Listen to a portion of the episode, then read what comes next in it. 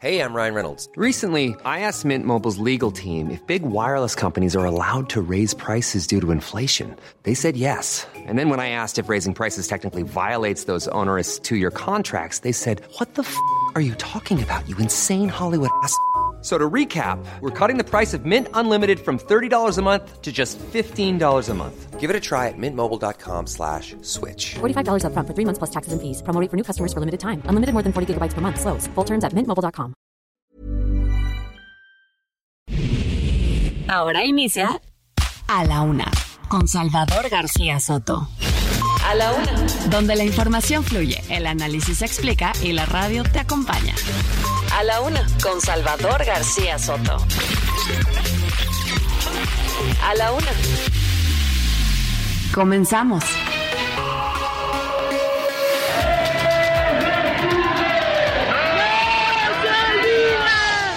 Están desapareciendo padres en esta lucha que tenemos de buscar y encontrar a nuestros desaparecidos. Si vas a ayudar, ayuda bien, no estás grabando. No, estoy transmitiendo para una página. Guarda respeto. Ya recibí una carta, estamos contestando y compareceré muy pronto.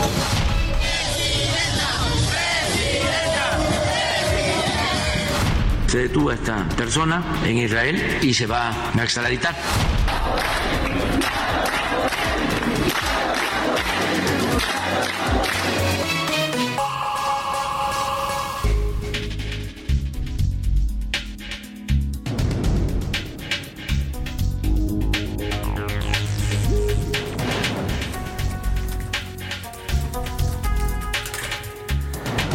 Ya es la una de la tarde en punto en el centro de la República y los saludamos con mucho gusto. Estamos iniciando a esta hora del mediodía a la una este espacio informativo que hacemos para usted todos los días a esta hora del día. Aquí estamos listos, preparados y con mucho gusto, con muy buen ánimo para saludarle, por supuesto, para informarle, también para entretenerle y para acompañarle en esta parte de su día en este lunes 2 de octubre. 2 de octubre no se olvida, reza la consigna histórica. Hoy conmemoramos un aniversario más de la masacre de estudiantes en Tlatelolco, uno de los hechos que marcaron la historia reciente de este país. Muchos lo consideran un parteaguas en la vida política y social de México por las demandas que enarbolaban estos jóvenes de estudiantes que fueron asesinados por el gobierno, por el ejército mexicano, por el Estado, por reprimir pues un movimiento estudiantil que amenazaba con ocasionar disturbios en las Olimpiadas que en ese momento se iban a celebrar en México en aquel año 1968. Vamos a estar hablando, por supuesto, de este hecho importante. De hecho, le vamos a dedicar la música el día de hoy a la conmemoración de 55 años del 2 de octubre de 1968. Vamos a tener música de protesta, música que se escuchaba en el movimiento estudiantil o que escuchaban los jóvenes en aquellos años, música en inglés, en español, canciones que inspiraban las protestas, que se cantaban en las marchas, que se cantaban en las asambleas estudiantiles del Consejo Nacional de Huelga que se instaló en la UNAM, que era la cabeza de este movimiento estudiantil, que básicamente exigía dos cosas, más libertades, menos represión y apertura del sistema político para respetar los derechos de los jóvenes. Es parte de lo que pues ocasionó aquel movimiento que terminó en sangre, bañando en sangre la Plaza de las Tres Culturas y que marcó a toda una generación de mexicanos. Muchos de los dirigentes políticos hoy en México fueron líderes estudiantiles en aquel movimiento, muchos después se fueron integrando después a la izquierda, a los partidos, al Partido Comunista, hoy algunos militan en Morena, militaron en el PRD, algunos se volvieron peristas, en fin, hay de todo en este tema, vamos a estar hablando musicalmente de este importante aniversario para el país. Es lunes y hay que comenzar la semana muy bien informados y ya sabe que aquí le preparamos siempre la mejor información, el mejor análisis, la crítica, todo para que usted se forme un panorama completo de la información y también una opinión propia. En las siguientes dos horas le voy a estar actualizando las novedades informativas más importantes, solo lo más importante de lo que haya ocurrido en la ciudad, en el país y en el mundo. Se lo estaré reportando aquí en vivo y en directo en A la Una. Los saludamos desde estos micrófonos aquí en la Ciudad de México para toda la República Mexicana. Saludamos a todas las frecuencias que nos sintonizan y hoy especialmente le vamos a dar una bienvenida a la, a la ciudad de Acapulco, al Heraldo Radio de Acapulco. Venga, que se escuche la música para Acapulco el Acapulco tropical, decían por acá ya en aquellos años 70. Bueno, pues vamos a saludar a Acapulco porque se está incorporando la familia del Heraldo Radio en el 88.9 FM. Bienvenidos a todos los amigos acapulqueños. Nos da mucho gusto llegar hasta ustedes allá en este bello puerto del Pacífico mexicano. También saludamos a la gente de Monterrey, de Guadalajara, Jalisco, de la comarca lagunera, de Oaxaca capital, del Istmo de Tehuantepec, de Tampico, Tamaulipas. Saludos a todos ellos. También a la gente de Tuxtla Gutiérrez, Chiapas, a toda la gente de Chilpancingo, Guerrero, a la gente de Mérida, Yucatán y a la gente de Tepic, Nayarit. Hasta el otro lado del Río Bravo también mandamos saludos porque la señal del Heraldo Radio traspasa fronteras y llega al territorio de la Unión Americana. En el estado de Texas tenemos estaciones en McAllen y en Brownsville, ahí en la frontera con México. También saludamos a la gente de San Antonio, Texas y a, a gente de Huntsville, Texas, a través de las frecuencias de Now Media Radio y hasta al norte de los Estados Unidos, allá en la zona de los Grandes Lagos. Saludamos a todos los paisanos y amigos que nos escuchan en Chicago, Illinois, allá en Airville, Chicago. Muchos saludos a todos ellos. Y también en dos ciudades del estado de Iowa, en Cedar Rapids y de Independence, Iowa. Les mandamos saludos. También escuchan el Heraldo Radio. Y por supuesto a toda la gente aquí en esta ciudad de México y su zona metropolitana, hasta donde llega la gran señal del Heraldo Radio. Los saludamos con gusto. Vámonos, si le parece directo, a la información importante, al resumen de noticias que hoy le voy a tener y le voy a estar reportando. A la una, con Salvador García Soto. Tragedia, oiga, ya son 11 en este momento los fallecidos por el desplome de un techo de la iglesia de Santa Cruz en Ciudad Madero, Tamaulipas. En pleno bautismo, en una ceremonia de bautismo, se vino abajo el techo, no hay todavía explicación, no se sabe qué pasó. Los curas de la iglesia dicen que había sido revisada hace un par de meses por la gente de protección civil del Estado y que habían dicho que toda la estructura estaba bien. Se cayó en plena ceremonia y bueno, pues allá hay más de, van, en este momento se actualiza la cifra a 11 personas fallecidas en este desplome y a, a más de 60 heridos que están hospitalizados. La última víctima es un joven de 18 años, falleció unos, minutos, hace unos minutos en el hospital donde era atendida. Y también arrestado en Israel, arrestaron al exdiplomático Andrés Ruemer, estaba prófugo de la justicia mexicana. En 2001, una serie de mujeres lo acusaron de acoso sexual y de violación. Él huyó para eh, pues eh, eximirse de la acción de la justicia hasta Tel Aviv. Allá lo vieron hace unos días en redes sociales, se filtró un video donde lo veían caminando tranquilamente por las calles de la capital israelí. Hoy fue detenido por la policía de Israel. El gobierno mexicano está solicitando su extradición para que responda a estos crímenes cometidos contra mujeres. Y controversia, la Suprema Corte de Justicia de la Nación discute una controversia constitucional del INAI, el Instituto Nacional de la Información, Acceso eh, de Transparencia, Acceso a la Información y Protección de Datos Personales por la falta de nombramientos. El proyecto señala que es inconstitucional que el de Senado no haya designado a los comisionados que le faltan a ese instituto para tener su pleno completo. En la segunda hora de la una le voy a contar del contubernio de autoridades de México con algunas mafias internacionales. Esto para facilitar trámites a ciudadanos rusos, turcos y de otros países. Están ofreciendo en internet pasaportes mexicanos, así como si fueran, como si se consiguieran ahí en el barrio de Santo Domingo. Los ofrecen sobre todo para países de estas nacionalidades de Rusia. Voy a tenerle toda la información. Oiga, ¿y dónde está la oposición? Se preguntan hoy lunes los curuleros de San Lázaro, Pepe Navarro y el maestro Enrique Canales. Le van a cantar a la oposición que sigue dormidos aquí en la Ciudad de México mientras Morena está avanzando con todo para nombrar candidatos a nueve estados de la República. Ellos están durmiendo el sueño de los justos. En los deportes, sin despeinarse, Canelo Álvarez apuntó su victoria número 60 después de vencer el sábado de la noche, el sábado en la noche a Germel Charlot. Además, América completó la limpia y le ganó a Pumas, Chivas y a Cruz Azul. Oiga, las Chivas, mis Chivas queridas, están por la calle de la amargura. También tendremos el entretenimiento con Anaya Arriaga y mucho, mucho más para llevarle y para informarle en las siguientes dos horas aquí en la Laguna. Quédese con nosotros, no va a encontrar otro lugar donde se informe mejor y donde le den información tan completa como la que le tenemos preparada aquí en A la Una. Vámonos, si le parece, a las noticias que usted tiene que saber el día de hoy. Estas son las de cajón en A la Una. Una de la tarde con ocho minutos y vamos a la información. Ya le platicaba esta tragedia que ocurrió ayer domingo en la parroquia de Santa Cruz, en Ciudad Madero, Tamaulipas, es la zona conurbada de Tampico. Había celebraciones religiosas que se estaban llevando a cabo. Mire, qué suerte porque cuando ocurrió esta tragedia estaba, estaba llevando a cabo una ceremonia de bautizo, de bautismo, perdóneme, había pues gente en la iglesia, pero no había tanta como una par de horas antes había estado llena la iglesia en celebraciones dominicales, que hubiera sido una tragedia mucho más grande. En este tema estaban pues más o menos 100 personas eh, en ese momento eh, dentro de la iglesia y de pronto de la nada se desplomó el techo, se vino abajo así sin mayor sin mayor causa, no hubo un temblor, no hubo pues una sacudida, no hubo nada que, justificara este desplome. Hasta ahora no se sabe, todavía están investigando las autoridades, al parecer una falla estructural de esta iglesia que es muy concurrida. Platicaba con una persona que vive ahí en esa zona de Ciudad Madero, me decía, yo bauticé allá a mis hijos, es toda la vida mi familia ha ido a esa iglesia y es una verdadera tragedia lo que están pasando en estos momentos, eh, lo que están pasando en estos momentos allá en Tampico, en Ciudad Madero.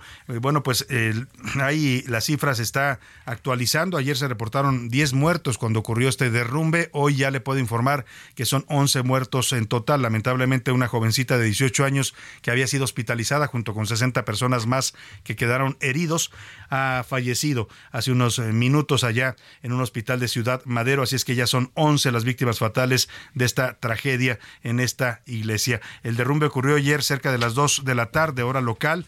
Eh, se colapsó el techo eh, y bueno, pues le insisto, todavía no hay una explicación de qué fue lo que pasó. Escuchaba yo una entrevista con uno de los sacerdotes de esta iglesia que decía, pues vino Protección Civil hace unos meses, nos eh, revisó todas las estructuras, certificó que todo estaba bien, no nos reportaron ninguna falla en la estructura de la iglesia, era una iglesia grande, tenía capacidad para cerca de 200 personas y bueno, pues lamentablemente pues ocurrió esta tragedia. En el lugar están desplegados en este momento elementos de la Secretaría de la Defensa Nacional, de la Marina y de la Guardia Nacional, además de Protección Civil Estatal y algunos voluntarios que están ayudando. Todavía ayer se reportaba que había personas atrapadas entre los escombros, han ido sacando a varios de ellos, afortunadamente varios con vida. Pero vamos a la crónica de lo ocurrido ayer allá en Ciudad Madero. Nuestro corresponsal Carlos Juárez nos preparó esta información para usted.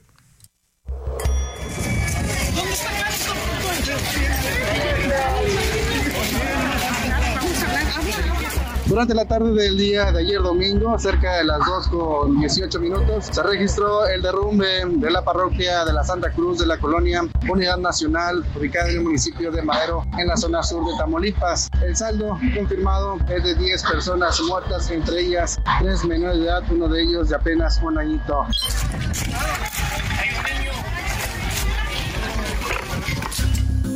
Hay que señalar que el gobernador Américo Villarreal Anaya llegó durante la noche de ayer al punto de la tragedia, donde además también se reportó unas 50 personas resultaron lesionadas luego del derrumbe de la estructura en esta parroquia donde se estaba realizando un bautismo. Hasta este momento, lamentablemente, están confirmándose 10 personas fallecidas, de ellas son 5 mujeres, 2 hombres, 3 niños.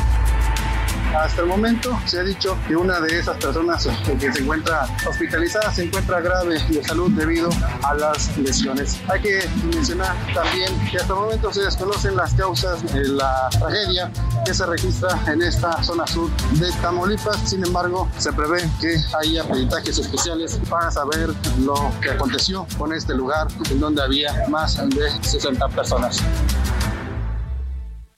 Pues así, así la tragedia que ocurrió ayer en esta iglesia de la parroquia de Santa Cruz. Mandamos un abrazo afectuoso a toda la gente que nos escucha ya en Tampico y en Ciudad Madero, a todas las familias que han perdido a una a un familiar, a los que tienen eh, personas heridas. Les mandamos un abrazo afectuoso a través del 92.5 de FM, el Heraldo Radio allá en Tampico, Tamaulipas. Y vamos justamente al lugar de la tragedia. Ahí se encuentra Carlos Juárez, nuestro corresponsal, que ha estado siguiendo de cerca pues estas labores de rescate de heridos, de cuerpos y bueno, pues eh, una tragedia que nadie esperaba. Carlos, te saludo allá en Ciudad Madero. Cuéntanos, muy buenas tardes. Hola, ¿qué tal, Salvador? Muy buenas tardes, qué gusto saludarte a ti y a todo tu auditorio. Te comento que en estos momentos nos acaban de confirmar que acaba de fallecer otra jovencita de 18 años de edad. De, que estaba hospitalizada en el área de terapia intensiva del Hospital Regional de Petróleos Mexicanos aquí en Ciudad Madero. Ella eh, falleció hace algunos minutos y esto lo confirmaron las autoridades de salud y también de gobernación de lo que viene siendo las autoridades estatales en Tamaulipas. Hay que señalar que durante toda la mañana de hoy ya se comenzó a trabajar en la remoción de los escombros del, del techo de esta parroquia de la Santa Cruz, ubicada en la colonia Unidad Nacional, justamente en el cruce de las calles Chihuahua y Nuevo León. Hay que señalar que una gran cantidad de, personas eh, sobrevivió afortunadamente a este accidente y es que, eh, bueno, era un bautismo colectivo. Y fíjate, Salvador, en estos momentos me encuentro con Moisés, quien es uno de los sobrevivientes y que está hablando en exclusiva para el Heraldo Radio. Moisés, eh, brevemente platícanos qué fue lo que pasó la tarde de, ayer domingo. Pues ayer domingo estábamos en la misa y de repente se iba a acabar la misa y empezó a tronar todo el techo y salimos corriendo. Yo agarré a mi hijo, lo, lo pegué hacia, hacia la ventana, fue como lo pude sacar y rompí el vidrio y, después empezamos a sacar a mis demás familiares. ¿Con cuántas personas estaban? Yo creo como unas 25, o sea, de mi familia eran 25 aproximadamente. ¿Todos lograron salir? Sí, todos estamos con vida. Eh, mi mamá está internada, tiene problemas en la cadera y en el pie nada más, pero está estable. Eh, ¿Tú escuchas que, que escuchaste tronidos, eh, se decía que según había ruidos extraños durante la misa, ¿esto es cierto? No, solamente de cuenta que ya se iba a acabar la misa y empezó a tronar todo el techo y cuando empezó a tronar todo empezamos a correr y fue donde cayó todo el techo al piso. que tiene su brazo cortado? Me corté con, con un vidrio para tratar de sacar a mi hijo. ¿Cuántos años tienes? Ocho. Ocho años. Ocho años. ¿Qué, qué sientes eh, después de esta tragedia? No, pues mucha felicidad. Este, pues como dicen, un amigo hace rato me una segunda oportunidad para vivir. Gracias, Moisés. Así las palabras de Moisés Salvador, eh, un sobreviviente de esta tragedia ocurrida durante la tarde de ayer aquí en la zona sur de Tamaulipas. repito, ya son 11 personas fallecidas y algunas más que se encuentran hospitalizadas en diferentes nosocomios de la zona conurbada.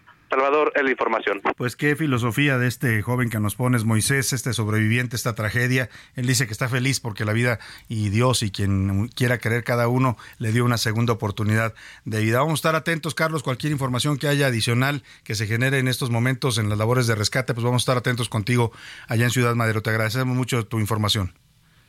Muy buenas tardes, estamos al pendiente con los Muy detalles. Buena tarde. Oiga, el, el, episcopado mexicano expresó su pesar por la por el colapso de esta iglesia, por las víctimas fatales. En un comunicado, los líderes de la iglesia en México expresaron su solidaridad y oraciones por las víctimas de las familias. El obispo de Tampico pidió oración por las víctimas.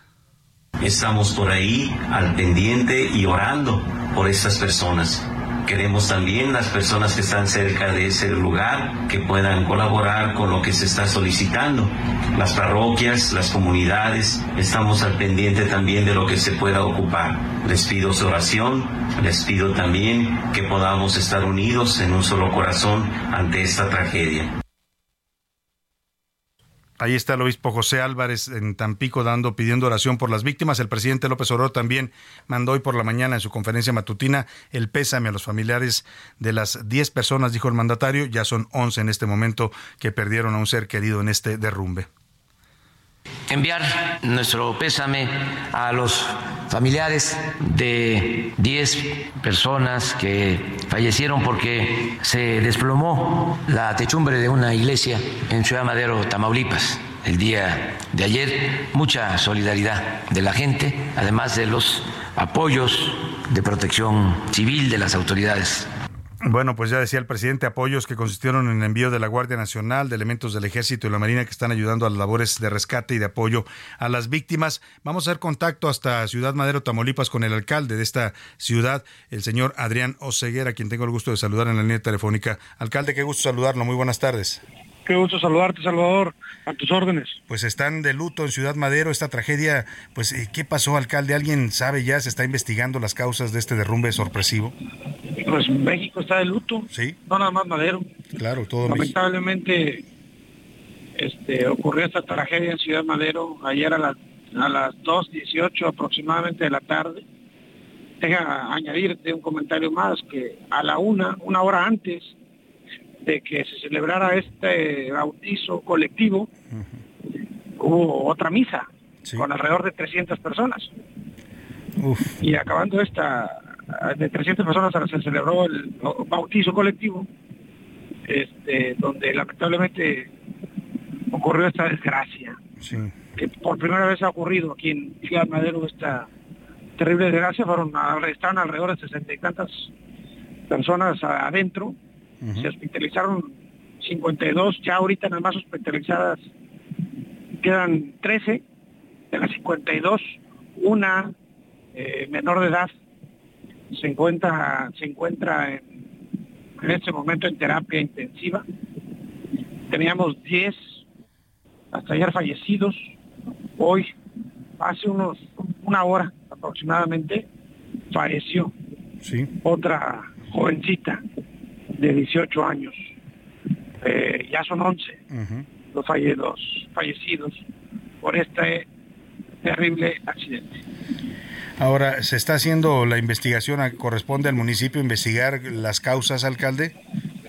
Todo, eh, ya, obviamente, esta iglesia tiene 40 años, nunca había presentado un desperfecto. el padre párroco de aquí la iglesia nunca reportó nada. De repente se cayó, vamos, obviamente ya nos llevamos concreto, eh, las varillas para hacer los estudios correspondientes, ya está la fiscalía, los peritos, protección civil aquí municipal, estatal, todos los involucrados, todas las instituciones estamos involucrados para, para determinar qué fue lo que sucedió. este, es una iglesia que tenía 40 años. Sí. Hasta donde tenemos entendido, en el 2010 hizo una remodelación. En el 2010.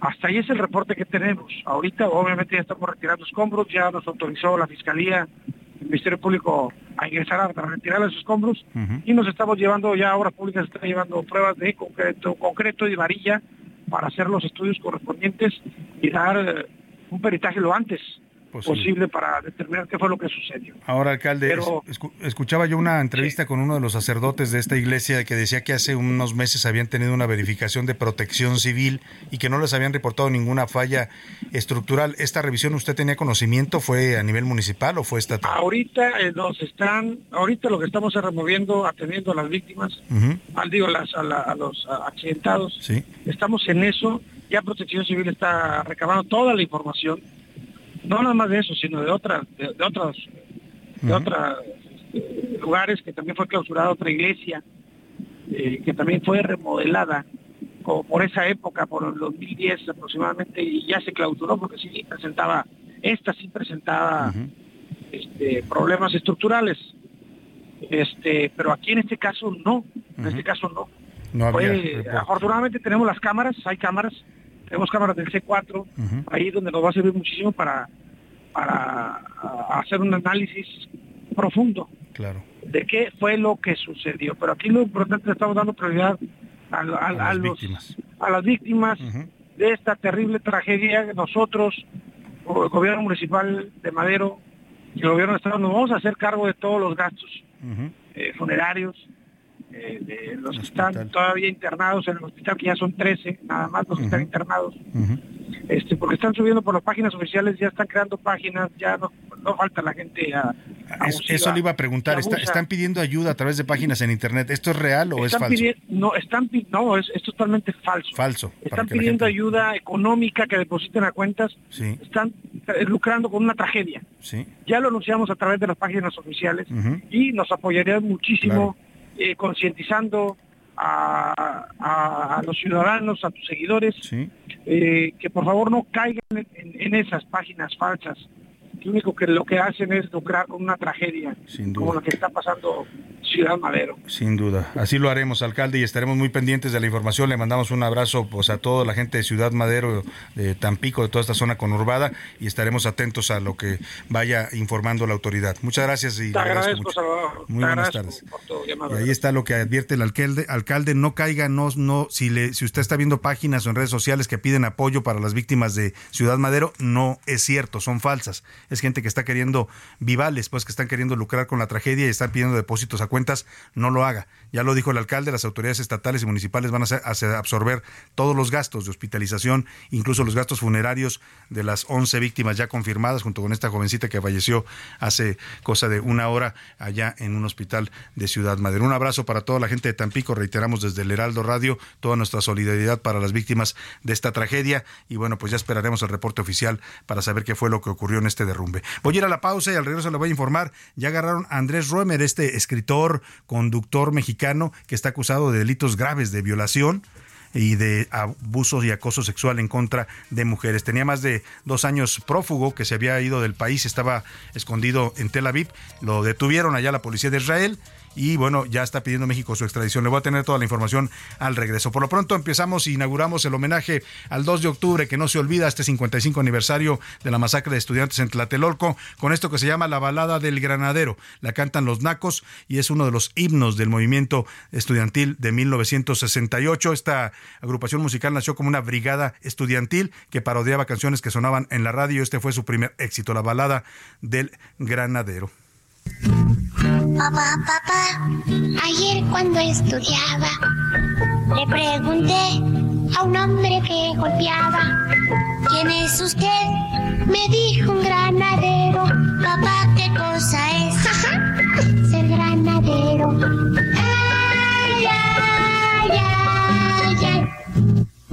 Granadero es un hombre analfabestia que va golpeando a todo el estudiante sin esperanza de amor a un semejante. Papá, qué malo es ser granadero.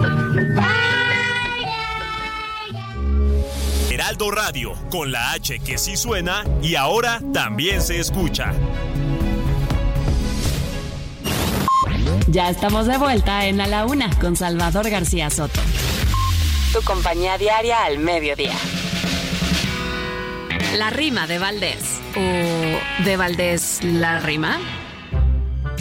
Es el final de una era. Qué triste, y lo digo neto, por la muerte del boleto del metro que va para afuera. Me cae que quien lo dijera, el clásico cartoncito, ahora sí, ya valió pi... Digo, era un hito. No girará el torniquete al meter el papelete y a las pruebas me remito. En estos pasados días, para entrar hay que romper tu boleto. No hay que ser. Te revisa el policía. Me cae que yo no podía destruir mi boletito, pero ya lo hice cachitos. Eso sí, le puse jeta, porque ahora pura tarjeta van a aceptar parejito. Movilidad integrada se llama la tarjetita. La verdad está bonita y es para toda viajada. Si me voy a la fregada, tendré que llevar tarjeta. Y yo les digo una neta, qué bueno que modernicen. Ojalá que les avisen que en el metro hay muchas grietas. Le llueve hasta en los vagones, les explotan muchos temas, tiene un chorro de problemas, muy malas instalaciones. Yo prefiero los camiones, pero hablando de lo de antes, para todos los viajantes, tarjetas, sean bienvenidas. Más cuidado a la salida, no faltan los asaltantes. La masacre de Tlatelolco ocurrió 10 días antes de que la Ciudad de México fuera anfitriona de los Juegos Olímpicos de Verano de 1968. El gobierno mexicano estaba ansioso por presentar una imagen positiva del país en ese evento internacional, lo que aumentó la presión sobre los manifestantes y contribuyó a la represión.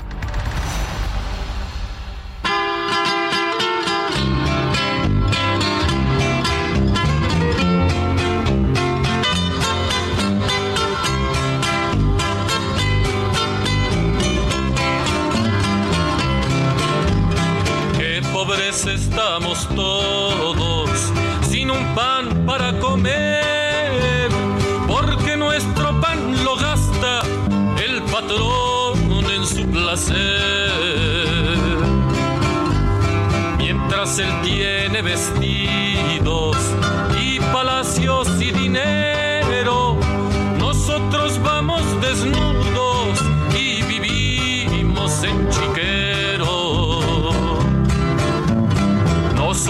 sembramos todo y todo lo cosechamos, pero toda la cosecha es para bien de los amos.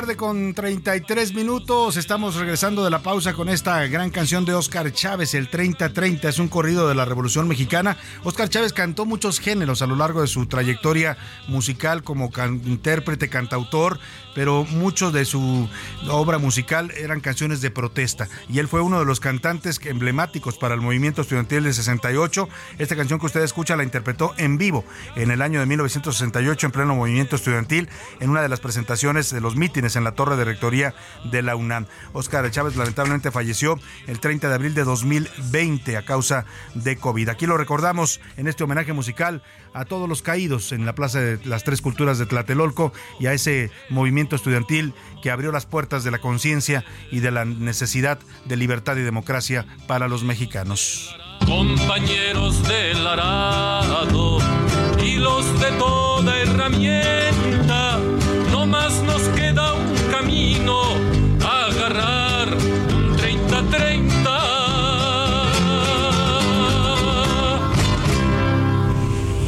A la una. Con Salvador García Soto. Una con 35 y vamos a más información. Ya le anticipaba antes de irme al corte que en Israel, en la ciudad de Tel Aviv, capital de este país, arrestaron al escritor y exdiplomático mexicano Andrés Roemer. Está enfrentando acusaciones de abuso sexual agravado y violación. Hay más de 70 testimonios según algunas investigaciones eh, y que han tenido acceso a las carpetas de la Fiscalía de General de la República, en donde está acusado el señor Roemer. Eh, más de 70 testimonios de mujeres que dicen haber sido objeto de distintos actos de acoso, de abuso, de tocamientos. Algunas las encerraba, según las narraciones de las víctimas, en un sótano que tenía en su casa ahí en la colonia Roma, donde las citaba para entrevistas de trabajo y comenzaba después a hacerles insinuaciones, tocamientos.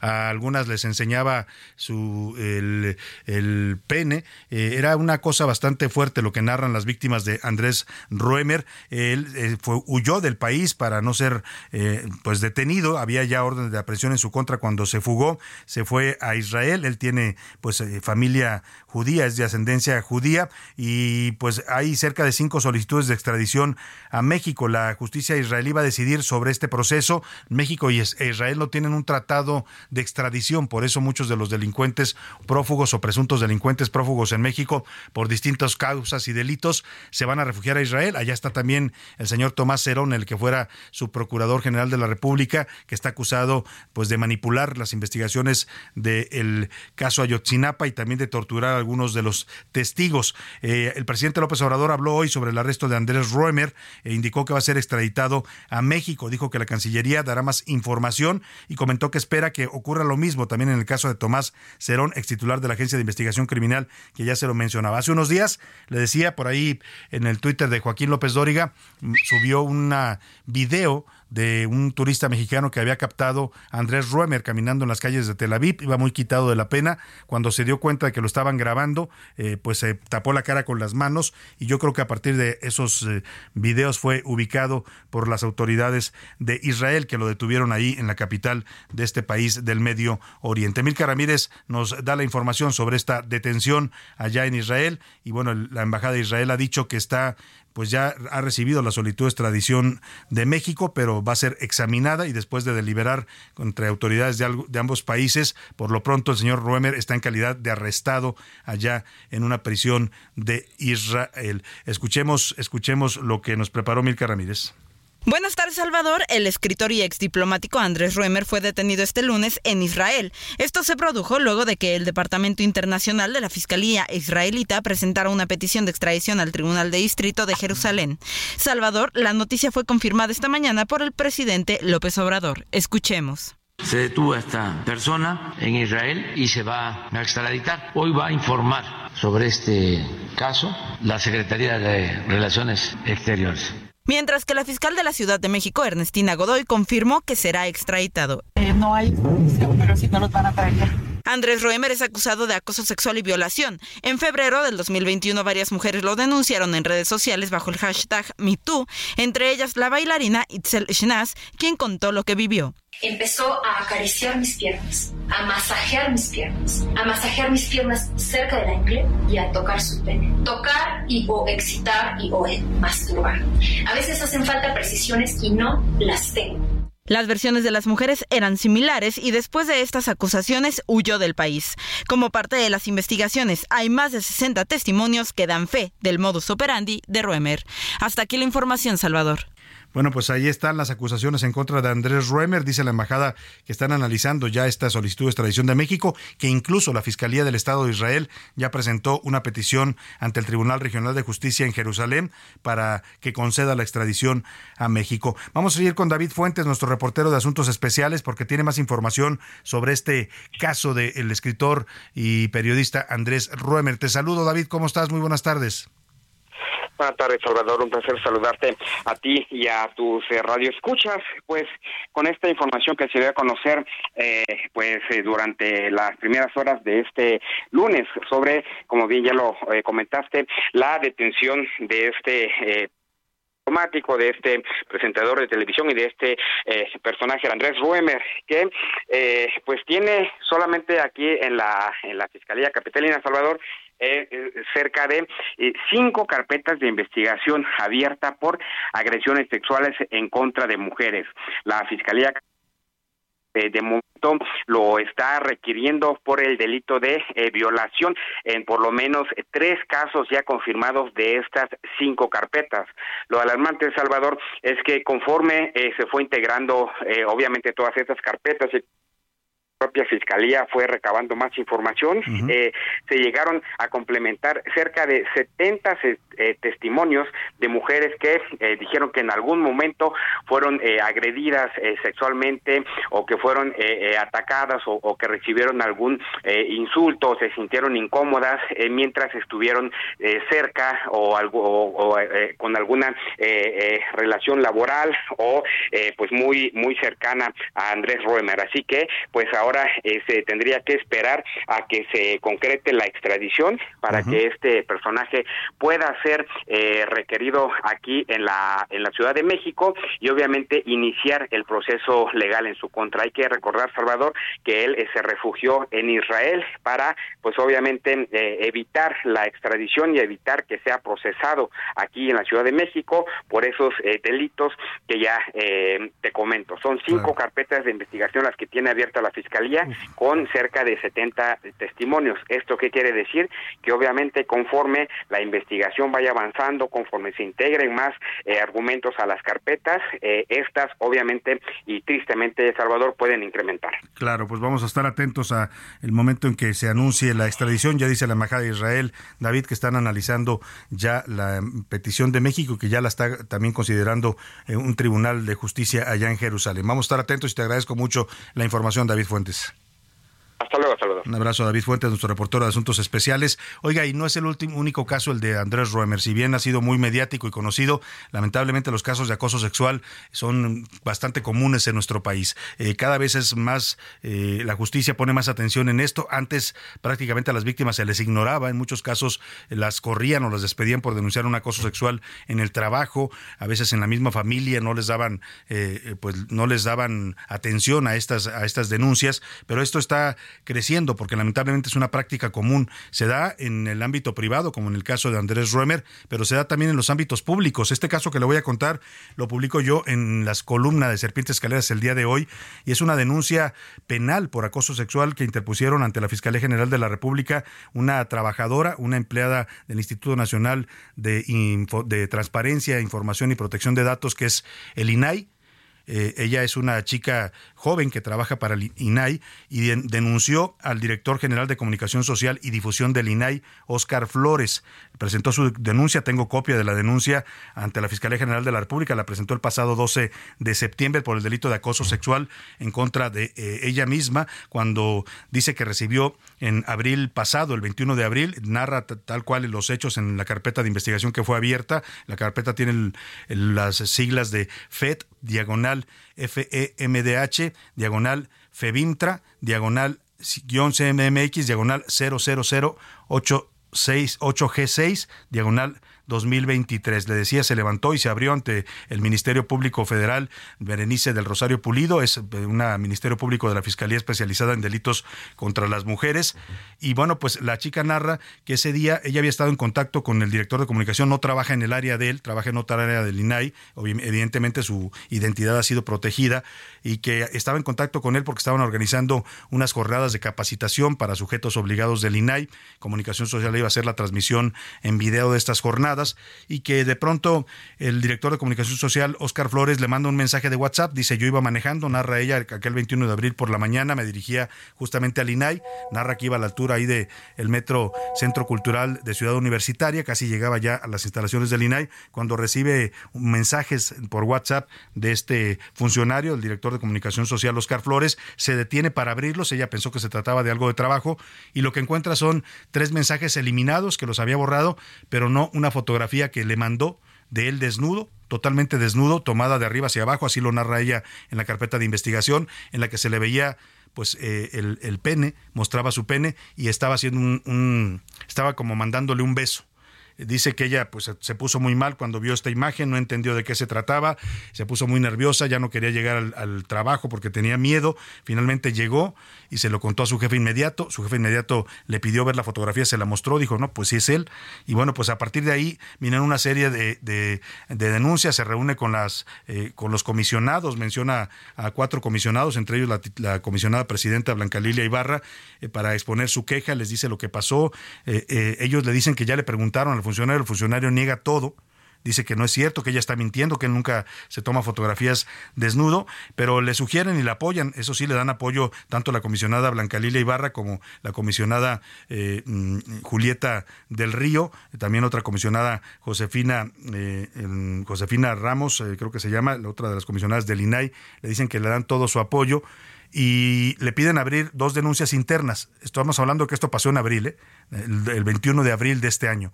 Eh, ella denuncia ante el órgano interno de control, porque así se lo sugieren, y denuncia ante el Comité de Ética del INAI, pero dice que sus denuncias, pues no pasa nada, o sea, transcurren meses y el señor Oscar eh, Flores, que está acusado de este delito de acoso, sigue pues muy campante, no lo, no lo, no lo, no lo, por lo menos no lo suspenden en lo que se investiga el acoso, y que dice que le empiezan a dar largas y largas en los órganos internos del INAI. Mire, estamos hablando del Instituto Nacional de la Transparencia, ¿eh? y, vaya, no, no procesaron debidamente. Ella dice que sus quejas fueron objeto de una serie de dilaciones y que además filtraron información adentro. O sea, que de pronto había gente que se acercaba y le preguntaba, oye, tú eres la que denunció el acoso, cuando eso se supone que es totalmente privado y deben proteger a la víctima. Bueno, el tema es que como en el INAI no la apoyaron, no la ayudaron resolviendo esta queja interna laboral, pues ella se fue hasta la Fiscalía General de la República. El pasado 12 de septiembre presentó esta queja que le estoy narrando, entregó un expediente con 17 copias de capturas de pantalla, entre otros documentos que presenta,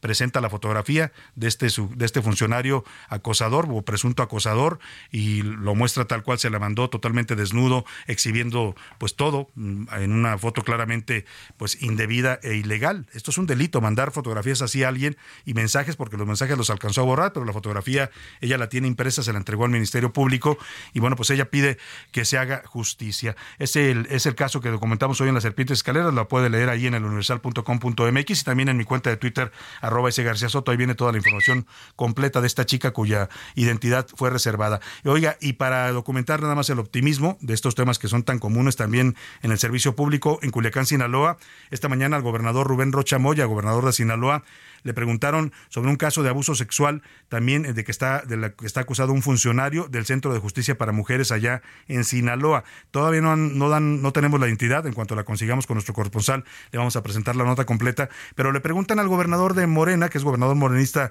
Rubén Rocha, y pues dice que ya le proporcionó opciones al funcionario, al acosador, que ya le dijo que si quiere lo cambia de área. O sea, el gobernador de Sinaloa está protegiendo a un funcionario acusado de acoso sexual. Escuche usted cómo respondió hoy a las preguntas de los reporteros. Una, ¿Es Tere o Tere esa? Es, es contra Tere Guerra, un ah. trabajador creo es de... Sí, ya lo conozco. Él es, él es acosador, pero sexual. ¿eh?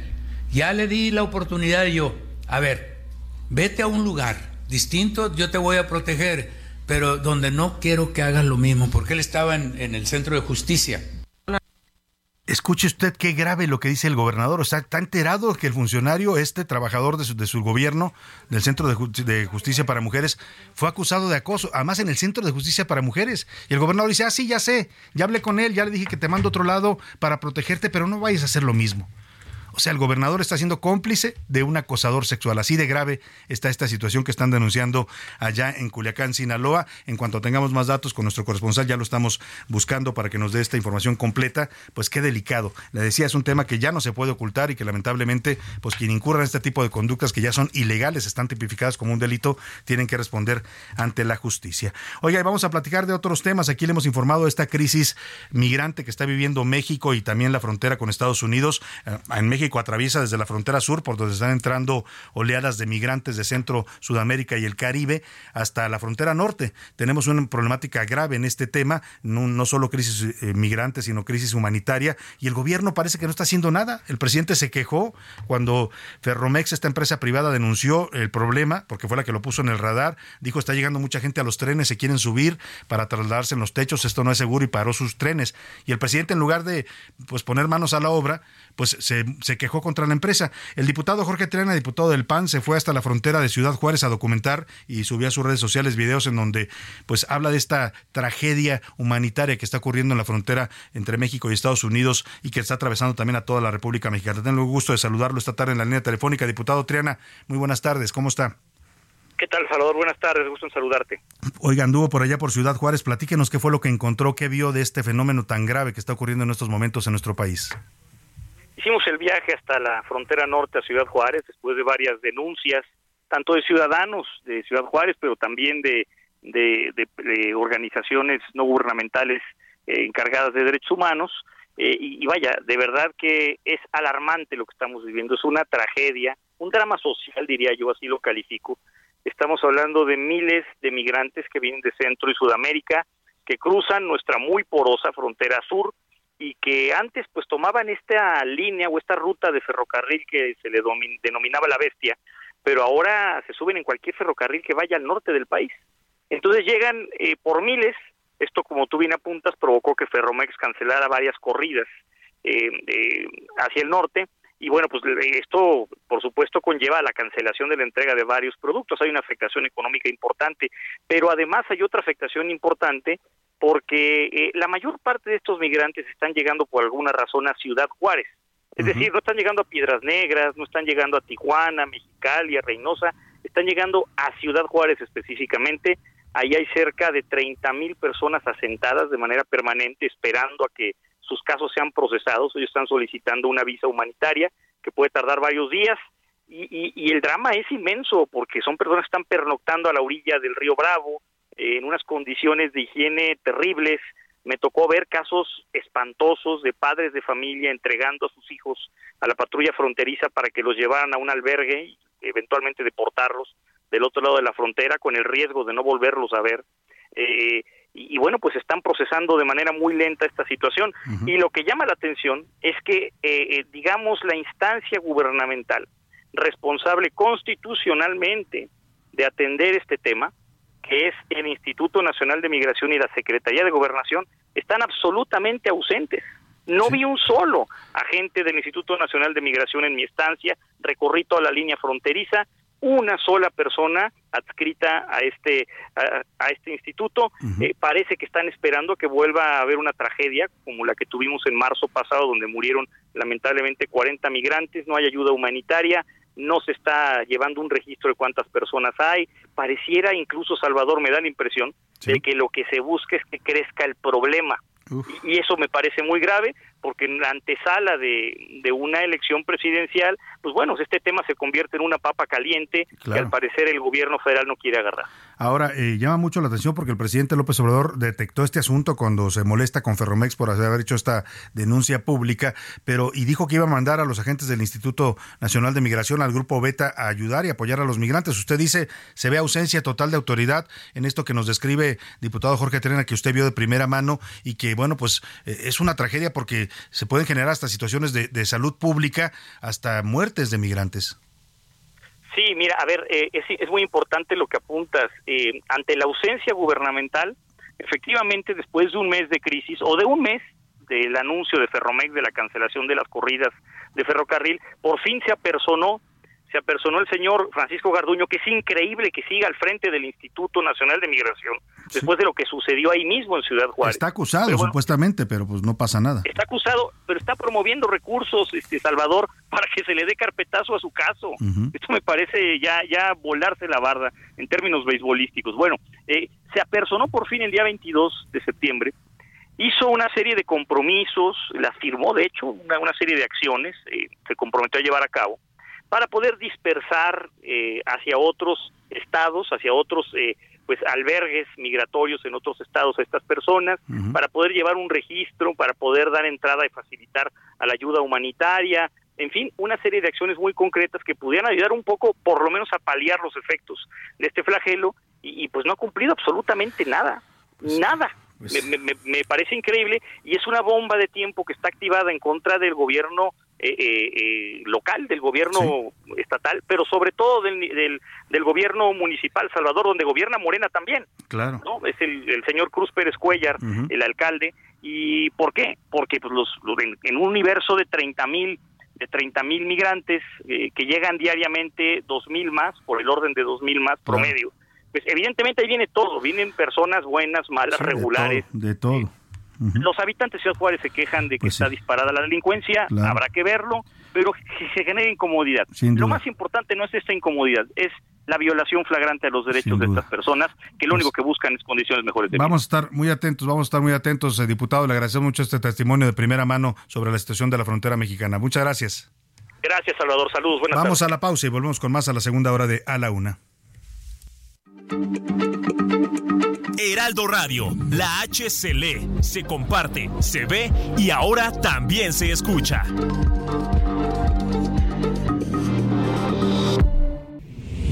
Ya inicia la segunda hora de A la Una con Salvador García Soto. A la Una, donde la información fluye, el análisis se explica y la radio te acompaña. A la Una con Salvador García Soto a la una. Comenzamos.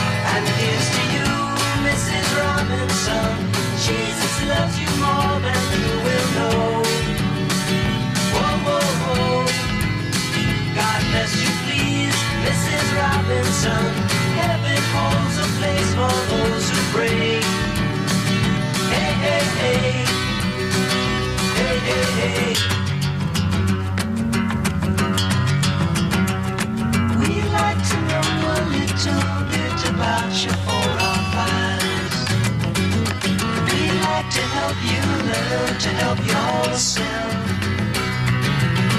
Look around you, all you see are sympathetic eyes.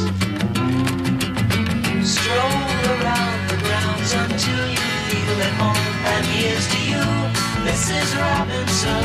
Jesus loves you more than you will know. Whoa, whoa, whoa. God bless you, please, Mrs. Robinson.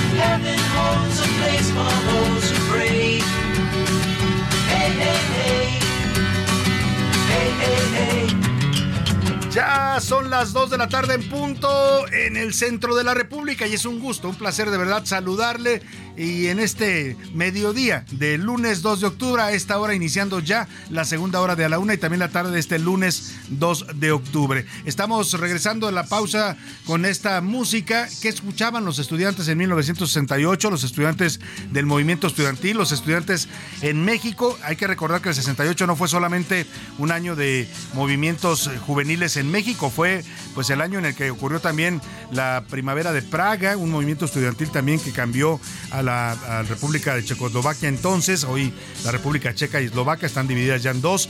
También en París hubo manifestaciones estudiantiles en varias ciudades del mundo. Los jóvenes despertaron en aquel 68, por eso se lo considera un año paradigmático para los movimientos estudiantiles que exigían más libertades, más democracia y más participación en la vida pública de sus países. Lo que estamos escuchando es Mr. Robinson de Simon and Garfunkel, estos dos extraordinarios músicos estadounidenses. La canción sonaba fuerte en la radio, encabezaba las listas de popularidad. En aquellos años los jóvenes escuchaban en México desde canciones rancheras o románticas, era la época también del rock and roll y empezaba también a llegar ya el rock de los Beatles, eh, la música de los Beatles, música de Bob Dylan, los Rolling Stones, era parte de lo que sonaba y esta de Mr. Robinson, que además era el tema de una película exitosa en Hollywood llamada El Graduado, protagonizada por Dustin Hoffman y Anne Brankoff, que fue una película pues que causó escándalo en su momento porque planteaba una relación entre Mrs. Robinson, que era la señora Anne Brankoff, esta gran actriz eh, eh, estadounidense, que se enamoraba de un jovencito, un amigo de su hijo,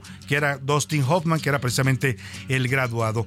Así se sonaba la radio esto que era Mrs. Robinson en el año de 1968, cuando el mundo se agitaba ante los movimientos estudiantiles. Vamos a escuchar un poco más de esta canción y ahora le cuento, le cuento más de lo que le tengo preparado en esta segunda hora de A la Una.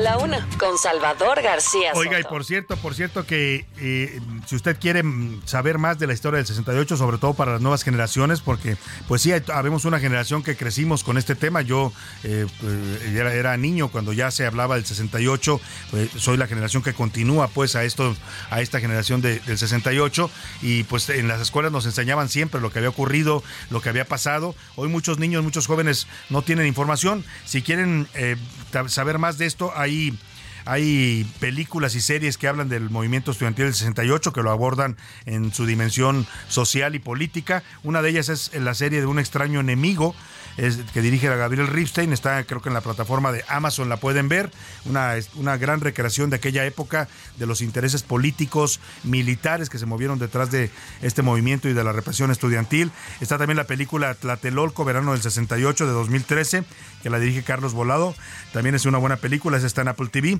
Está también El Grito, también una gran película de 1968, que es un documental del ocurrido en el movimiento estudiantil, el director es Leobardo López Arreche y está a borrar la memoria de 2010 del director Alfredo Gurro, la parte de lo que pueden ver las nuevas generaciones o también las generaciones de entonces para revivir esta, esta, pues esta mm, este movimiento tan importante. ¿eh? Muchos sí lo ubicamos como un parteaguas en la vida política eh, y los movimientos eh, de protesta en este país. También está borrar la memoria, ya le decía, esa está en Prime, en la plataforma de Prime. Oiga, y vamos a dar hoy otra bienvenida. Échenme música, por favor, de Puebla y de Tlaxcala, que son dos regiones interesantes de México. Esta es para los tlaxcaltecas. Quiero cantarle al mundo de una tierra que es Tlaxcala.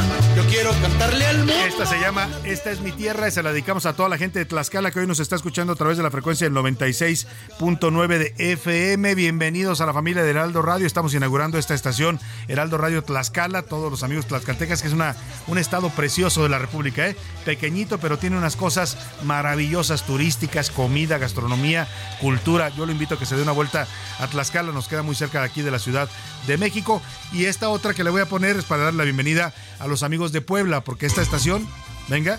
Bendito Dios por haber nacido en Puebla.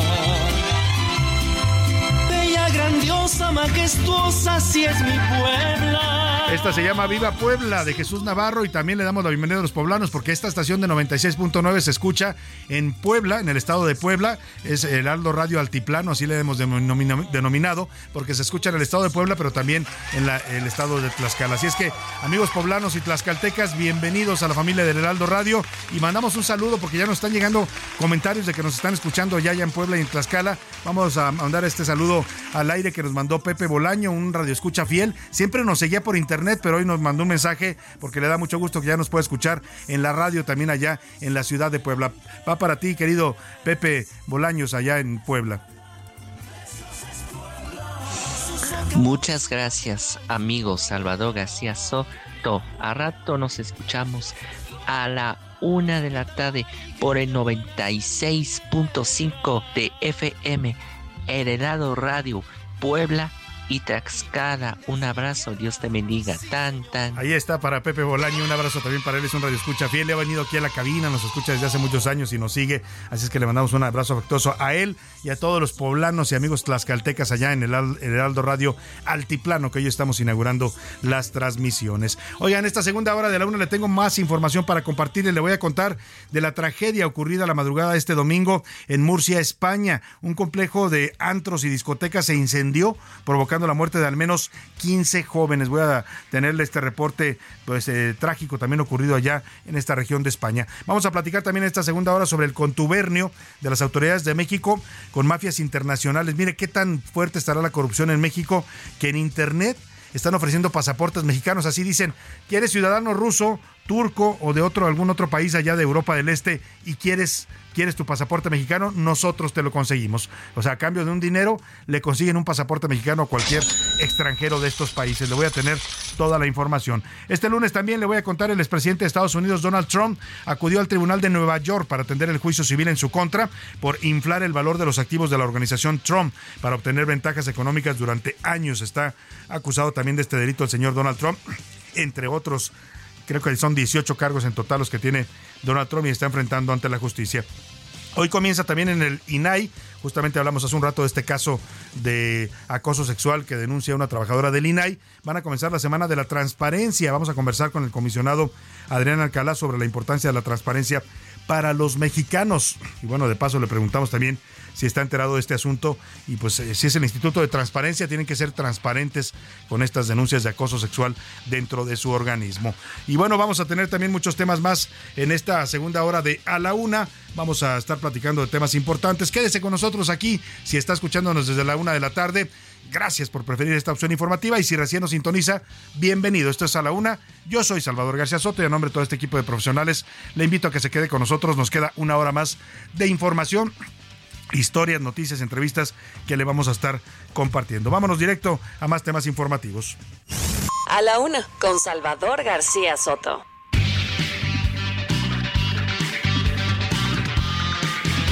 Oye, vamos con este tema de los pasaportes rusos. Aquí anda José Luis Sánchez. Le doy la bienvenida a la cabina. ¿Cómo estás, José Luis? Salvador, buenas tardes. Buen lunes, buen inicio de semana. Pues sí, eh, parte de lo que sea y lo ha surgido este fin de semana es esto. Hay una, en medio de la crisis migrante que estamos viviendo como país, Salvador, se ha eh, detectado que hay autoridades que estarían en contubernio, Salvador, con algunas mafias rusas de otros países cercanos también a Rusia y estarían ayudando, autoridades ayudando, mexicanas, evidentemente. autoridades mexicanas, evidentemente, estarían ayudando y lo entrecomillo, porque se trata de todo un esquema de corrupción a, eh, a que ciudadanos rusos y de otros países como Uzbekistán y otros países cercanos puedan obtener permisos para ingresar a nuestro país y además para conseguir ya la residencia en nuestro país. O sea, para darles un pasaporte mexicano. Imagínese usted, la ley mexicana dice que cualquier extranjero que quiera solicitar la nacionalidad mexicana tiene que pasar por lo menos cinco años en nuestro país viviendo tiene que demostrar que es una persona honrada, honesta, que tiene actividades lícitas, que tiene ingresos suficientes, que tiene estabilidad económica. Son parte de los requisitos que establece la ley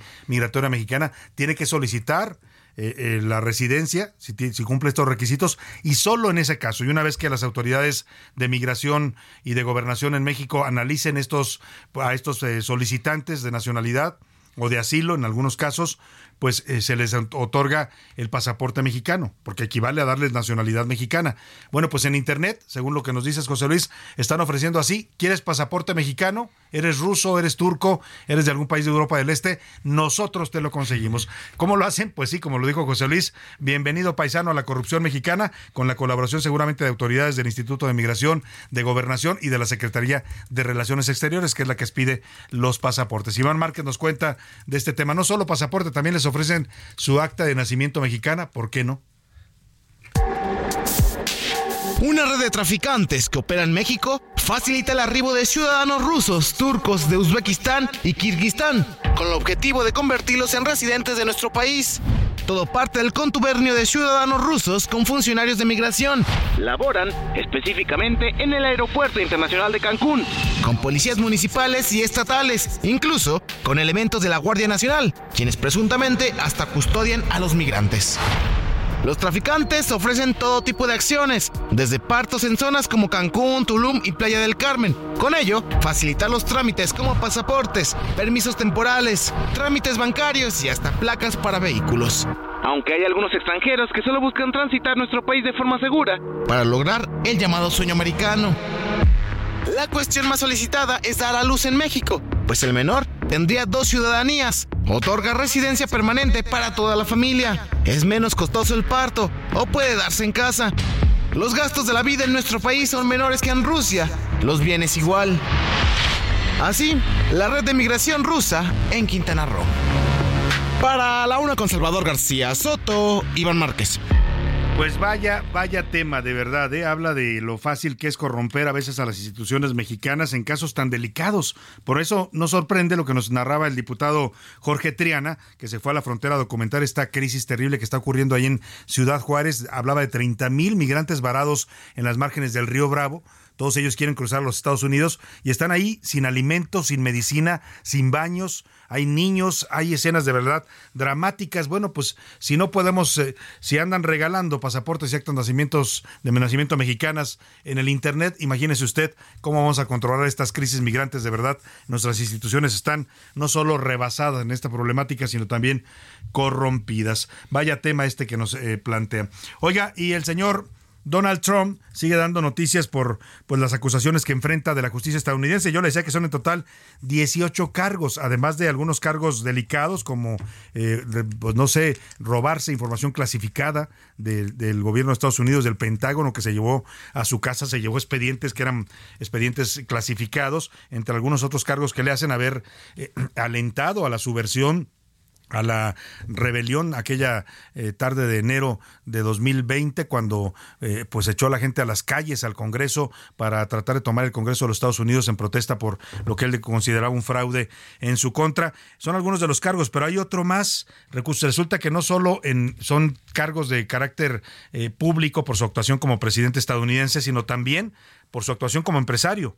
Hay un cargo en su contra por haber inflado, así lo dicen en la justicia estadounidense, el valor de los activos de la organización Trump para obtener ventajas económicas durante varios años. Se presentó hoy para responder a este cargo ante un tribunal de Nueva York, de la ciudad de Nueva York. Acudió acompañado de sus hijos Eric y Donald Jr., así como de otros socios acusados. Vamos hasta Estados Unidos con Eduardo Campos, periodista independiente, que nos da los detalles de esta nueva comparecencia del señor Trump en la justicia estadounidense. Lalo, te saludo, muy buenas tardes. Salvador, ¿cómo estás? Buena tarde, te saludo. Pues no hay fecha que no se cumple y este, este lunes precisamente 2 de octubre inició el juicio civil por fraude fiscal de 250 millones del cual es acusado Donald Trump y sus dos hijos Donald Jr. y Eric. Esto por haber inflado sus declaraciones de impuestos y por presentado estados financieros ficticios que no correspondían a la realidad. Y bueno, este juicio, Salvador, lo más importante es que puede traerle repercusiones directas en su faceta de empresario a Donald Trump y su imperio que ha logrado construir. Y como siempre sucede, momentos antes de entrar a la corte, él se dijo inocente. Trump se dijo inocente, se llamó perseguido político y dice que la justicia de Estados Unidos nunca había vivido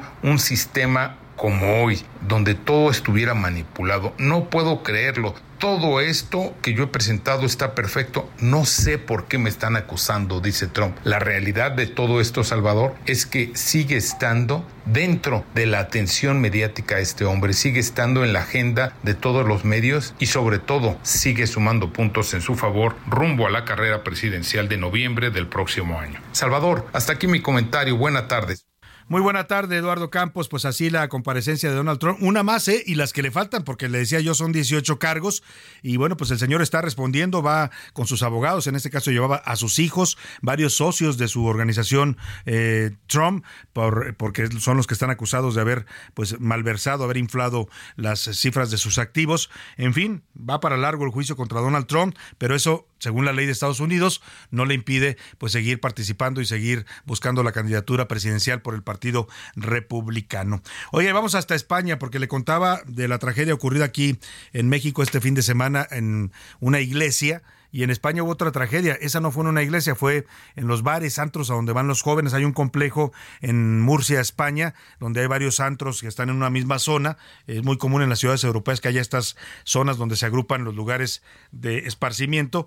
Y ahí había varios antros, varias discotecas que estaban funcionando la noche y madrugada del domingo y de pronto pues hubo un incendio que afectó a varias de estas discotecas provocando la muerte de al menos 13 jóvenes. El incendio comenzó en una en un antro llamado La Fonda de los Milagros, cerca de las 6 de la mañana, y consumió el establecimiento. Las escenas fueron, pues, literalmente dantescas. Los jóvenes huían de las llamas, varios de ellos no lo lograron. Vamos hasta España con nuestra corresponsal Patricia Alvarado, que nos cuenta esta tragedia que ha enlutado a la ciudad de Murcia. Patricia, te saludo con gusto. Buenas noches allá en España. Buenas tardes acá en México. Mi hija le envió un audio a su madre diciendo lo que le pasaba ahí, que estaba despidiéndose. Florida. Trece personas fallecieron y 24 resultaron heridas en el incendio de tres discotecas de un complejo de ocio en la ciudad de Murcia, en el sureste de España.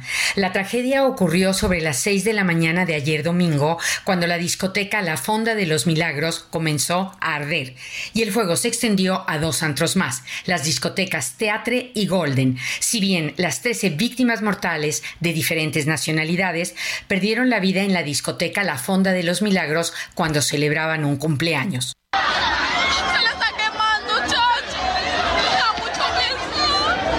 Los muertos se vieron atrapados por temperaturas de mil grados centígrados. Centenares de jóvenes salieron corriendo y salvaron la vida. Los forenses trabajan con ADN de los huesos y dientes de los cuerpos carbonizados para identificar a las víctimas. Dos de las discotecas funcionaban sin autorización desde 2022 y tenían orden de cierre. La policía investiga la causa del incendio y ha incorporado drones a su tarea. En Murcia se han decretado tres días de luto oficial. Patricia Alvarado, Heraldo Media Group.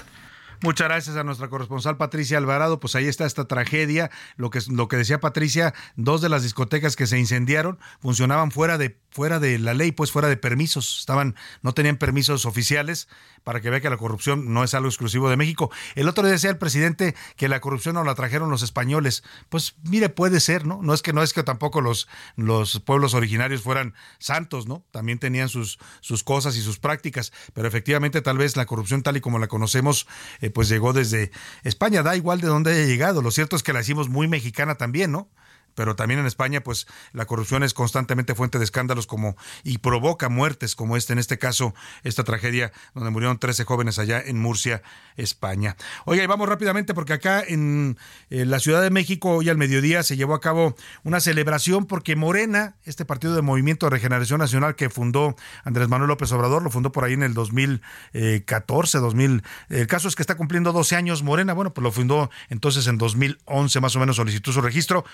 Están festejando 12 años de eh, Morena, 12 años en los que este partido se ha pues avanzado eh, muchísimo. O sea, es impresionante el crecimiento de Morena. Claro, todo está asociado al fenómeno político de López Obrador, a que haya ganado la presidencia. Hoy Morena gobierna 22 estados de la República junto con sus aliados.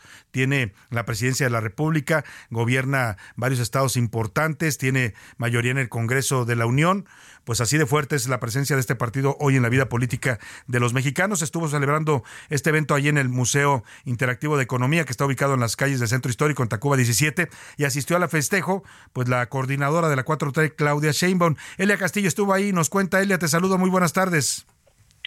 Muy buenas tardes, Salvador. Te saludo con mucho gusto a ti, al auditorio. Bueno, pues así es, hace unos momentos concluyó justamente esta celebración por los 12 años del registro, primero como asociación civil de Morena y luego ocho años antes, eh, a partir de, hoy, pues el registro ya formal como partido político.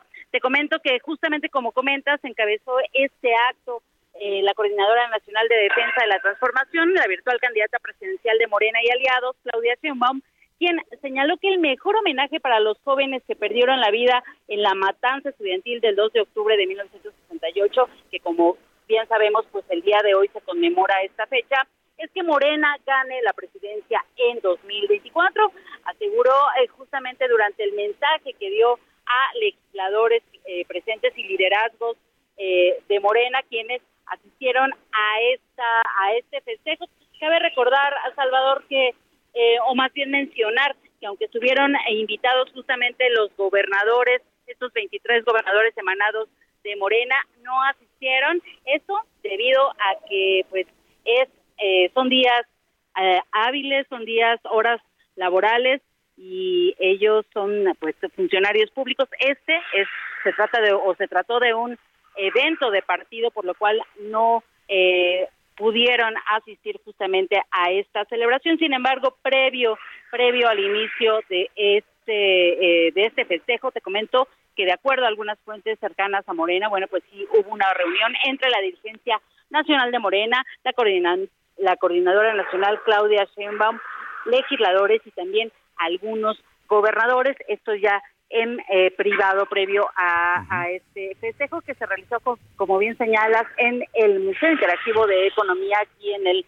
Centro Histórico. Eh, te comento también que, bueno, pues durante todos los mensajes eh, estuvieron enfocados justamente a la conmemoración del 2 de octubre, después de que Claudia Sheinbaum, bueno, pues asegurara que ella es hija del 68, ya que estuvo vinculada a dicho movimiento porque sus padres participaron en este. Bueno, pues los asistentes respaldaron, la respaldaron al grito del 2 de octubre, no se olvida esta tradicional arenga. También te comento que reiteró que durante eh, su posible o eventual administración no habrá ningún tipo de represión o de violencia por parte del gobierno federal. Este es el reporte que te tengo. Muchas gracias, Elia. primero que escuchemos, si, gustas, a Claudia Sheinbaum. Ya, vamos a la pausa, ya nos comió el tiempo, Elia, pero más adelante ponemos el audio de lo que dijo Claudia Sheinbaum en este evento. Te agradecemos mucho el reporte. Muy buena tarde. Muy buena tarde. Vamos a la pausa con esto que se llama El Corrido del Politécnico. La canta Judith Reyes, una canción de 1968. Fue una compositora, escritora, periodista y cantante mexicana que dio voz a muchos de estos sectores de México en los años 60. Instituto Politécnico Nacional. El cultivo de las técnicas es su afán. Fue creado cuando México junto con el mundo creyó que nuestro México entraba. En un momento regresamos. Ya estamos de vuelta en A la Una con Salvador García Soto tu compañía diaria al mediodía. ¿Tú qué harías con cuatro meses de tu sueldo? Unas super vacaciones. Yo cambiaría mi recámara, una bici de montaña. Y una compu para mis hijos. ¡Arreglarme los dientes! ¿Y tú qué harías? Fonacot te presta hasta cuatro meses de tu sueldo, con el interés más bajo, en efectivo y directo a tu cuenta en 24 horas. Fonacot está conmigo. Gobierno de México.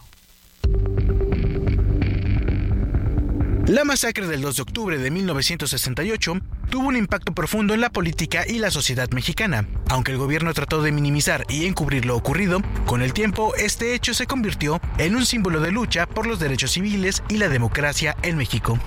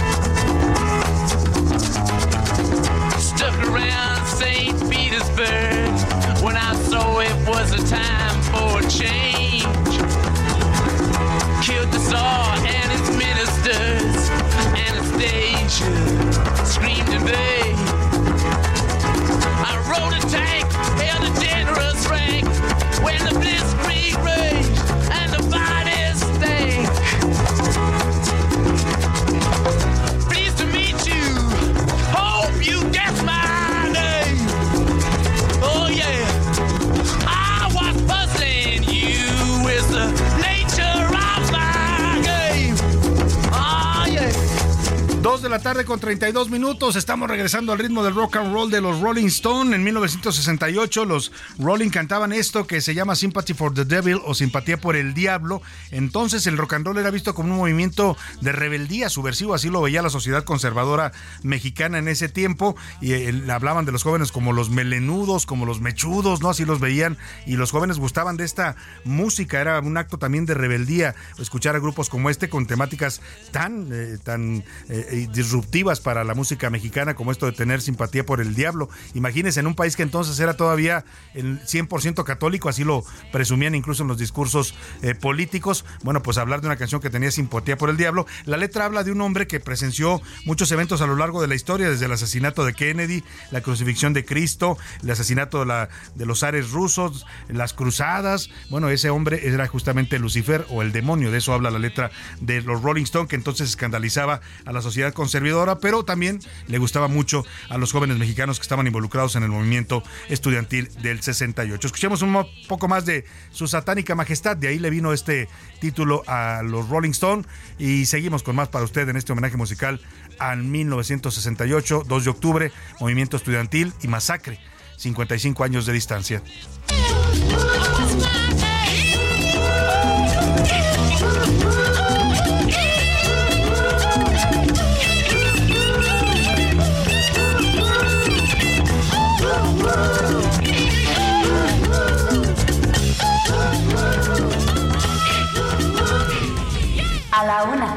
Con Salvador García Soto. El ojo público. En A la Una tenemos la visión de los temas que te interesan en voz de personajes de la academia, la política y la sociedad. Hoy escuchamos a Javier Oliva Posada en Poder Nacional. El ojo público. ¿Qué tal, Salvador?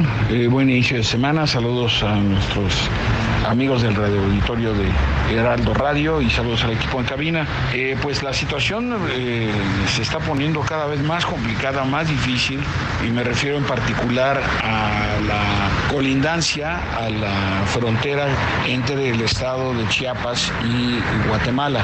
Eh, hemos visto, hemos observado una amplia difusión, Salvador, de distintos testimonios y de videos a propósito de una llegada o un desembarco por parte de, una organización criminal de la, de la facción de lo que antes era la alianza entre Ismael Zambada y Joaquín Guzmán, en este caso de sus hijos.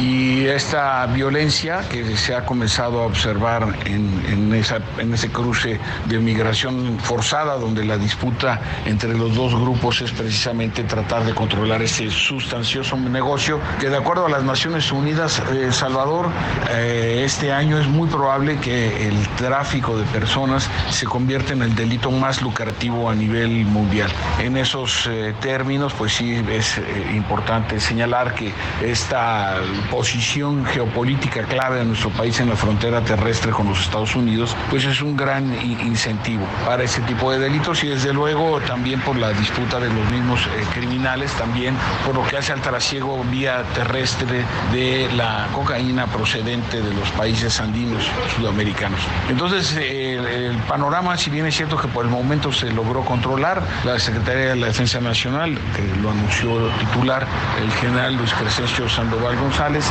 enviaron 1.500 eh, integrantes del ejército mexicano para tratar de contener la violencia o por lo menos disipar las intenciones de acciones eh, criminales. Vamos a seguirlo eh, analizando, Salvador, que todas y todos tengamos una buena semana. Gracias. A la una, con Salvador García Soto.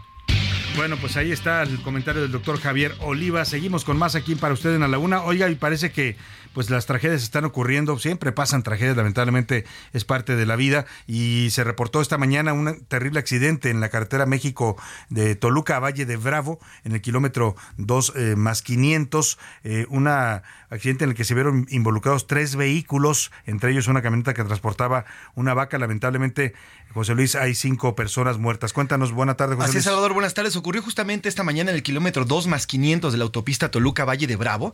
Y bueno, pues esta estuvo cerrada por lo menos durante cinco horas, Salvador, esta mañana. El, percance ocurrió entre tres vehículos, entre ellos una camioneta de carga, así como un automóvil Nissan Versa, dejando varias, varias personas, cinco víctimas de un, de un coche y un, y un camión además de transporte público, Salvador. Eh, se habla además, bueno, de estas personas muertas y bueno, pues ya, ya las autoridades del Estado de México han logrado, este, han logrado ya eh, abrir la, vía y por lo pronto cinco personas, ya nos decía Salvador, personas fallecieron pues, eh, descansen en paz estas cinco personas que perdieron la vida y en la carretera hacia Valle de Bravo.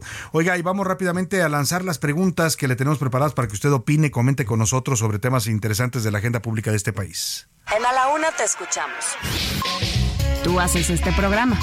Esta es la opinión de hoy.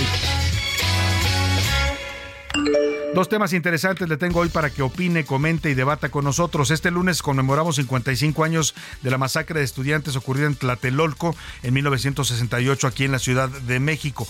Yo le quiero preguntar a 55 años de distancia, ¿qué significa para usted este movimiento y esta fecha, el 2 de octubre del 68? Tres opciones para que me responda. Un evento histórico que comenzó las luchas, eh, bueno, no, un parteaguas histórico, un parteaguas histórico que pues es eh, importante para la democracia y las libertades en México. El segundo es el máximo crimen de Estado cometido en la historia moderna en México. O de plano, como dice la consigna, el 2 de octubre no se olvida. La segunda pregunta que le tengo hoy para plantearles, Morena cumple 12 años en las que se ha consolidado como el partido gobernante de la mayoría de los mexicanos. Tan solo hoy gobierna 23 estados de la República junto con algunos partidos aliados, además de tener el control de la presidencia de la República y del Congreso de la Unión. Para usted, ¿qué significa Morena? 12 años después, este movimiento de regeneración nacional fundado por López Obrador. Le doy tres opciones para que me contesta cuál es su opinión. Es eh, buena, es la opinión buena, llegó a transformar a México, Morena. Mala, es de lo más de lo mismo que otros partidos. O pésima, el país está peor que nunca. Ahí están las preguntas para que nos mande sus comentarios y opiniones al 5518 41 51 99. Es el número donde nos puede contactar, mensajes de texto o de voz. Aquí su opinión siempre la vamos a escuchar y saldrá al aire. Oye, vamos rápidamente con nuestro reportero Gerardo Galicia porque está prevista hoy para las 4 de la tarde. Está convocada una marcha de estudiantes por la masacre de Tlatelolco, de por estos 55 años que se conmemoran. Platícanos, Gerardo, de dónde sale esta marcha para que la gente que nos escucha pues tome sus previsiones Buenas tardes. Así Salvador, excelente tarde. Justo parte de la Plaza de las Tres Culturas que se ubica sobre el eje central entre la avenida Ricardo Flores Magón y el eje 2 norte. Ya tenemos, de hecho, preparado un dispositivo policiaco. Vemos a muchos elementos del área de tránsito de la Secretaría de Seguridad Ciudadana serán los encargados de realizar los cierres a la circulación pertinentes.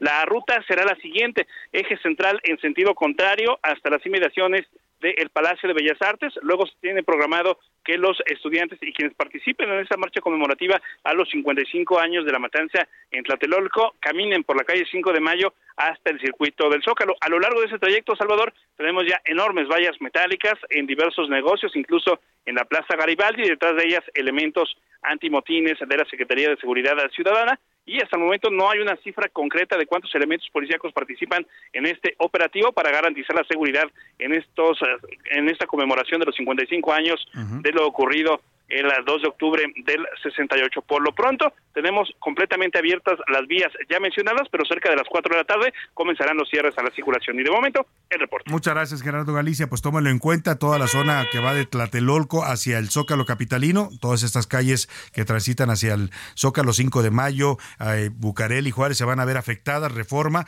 por si usted transita por esa zona, pues tome sus previsiones y sobre todo porque vamos a ver cómo qué tal se pone, esperemos que sea pacífica, pero la última marcha de estudiantes que fuera del eh, pasado 26 de octubre por los nueve años del caso Ayotzinapa, de la desaparición de los 43 normalistas, se puso bastante virulenta en algunos, sobre todo contra los comercios, se rompieron vidrios, cristales, atacaron restaurantes. Esperemos que en este caso no ocurra eso, pero ahí está el reporte que nos da Gerardo Galicia. Muchas gracias, Gerardo. Buena tarde. Hasta Oye, y el, vamos a recordar, a, revivir la memoria, dice el, refrán, y yo siempre he creído en eso, que los pueblos que no conocen su historia están condenados a repetirla. Ricardo Romero nos preparó esto sobre lo ocurrido hace 55 años en la Plaza de las Tres Culturas y el contexto político y social en que se dio este acto de represión brutal del Estado mexicano. Este 2 de octubre se cumplen 55 años de la matanza estudiantil en Tlatelolco, a manos del ejército mexicano y el batallón Olimpia, quienes actuaron bajo las órdenes del presidente Gustavo Díaz Ordaz.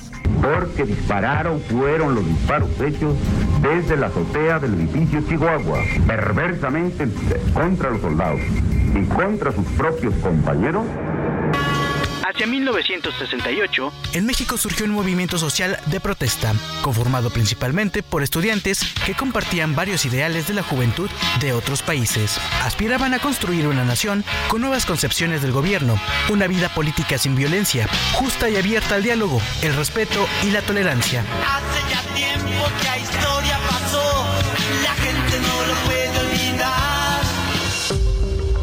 Tras una serie de enfrentamientos entre estudiantes y elementos del cuerpo de granaderos, el 2 de octubre de 1968, miles de personas se congregaron en la Plaza de las Tres Culturas de Tlatelolco para reclamar la presencia militar y policial en planteles del Instituto Politécnico Nacional, luego de una riña entre los alumnos de la Escuela Vocacional número 5 y la Escuela Preparatoria Particular Isaac Ochoterena. Cerca de las 6 de la tarde, un helicóptero sobrevoló la Plaza de las Tres Culturas y tras disparar unas bengalas, francotiradores del batallón Olimpia abrieron fuego sobre los manifestantes. En medio del caos, los asistentes buscaron refugio dentro del edificio Chihuahua, y aunque varios lograron escapar del tiroteo, varios no lograron salvarse del ejército, que sin orden judicial irrumpió en cada uno de los departamentos para capturar a los jóvenes ocultos.